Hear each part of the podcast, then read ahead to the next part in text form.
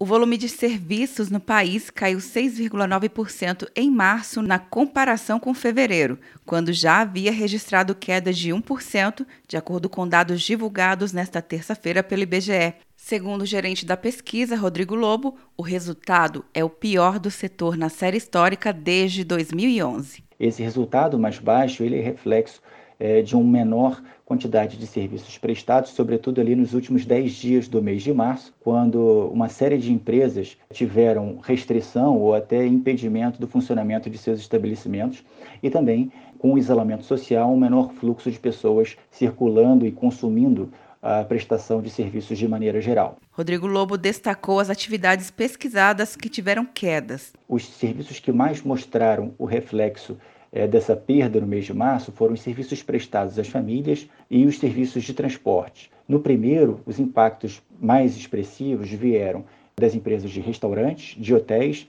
e de serviços de buffet e comida preparada. É, no setor de transporte, as perdas mais importantes vieram das empresas de transporte aéreo, transporte rodoviário de carga, rodoviário coletivo de passageiros e metroviário de passageiros. A pesquisa mostra que 24 das 27 unidades da federação também tiveram resultados negativos em março, quando comparado a fevereiro, com destaque para São Paulo e Rio de Janeiro, pressionado pelos segmentos de alojamento e alimentação.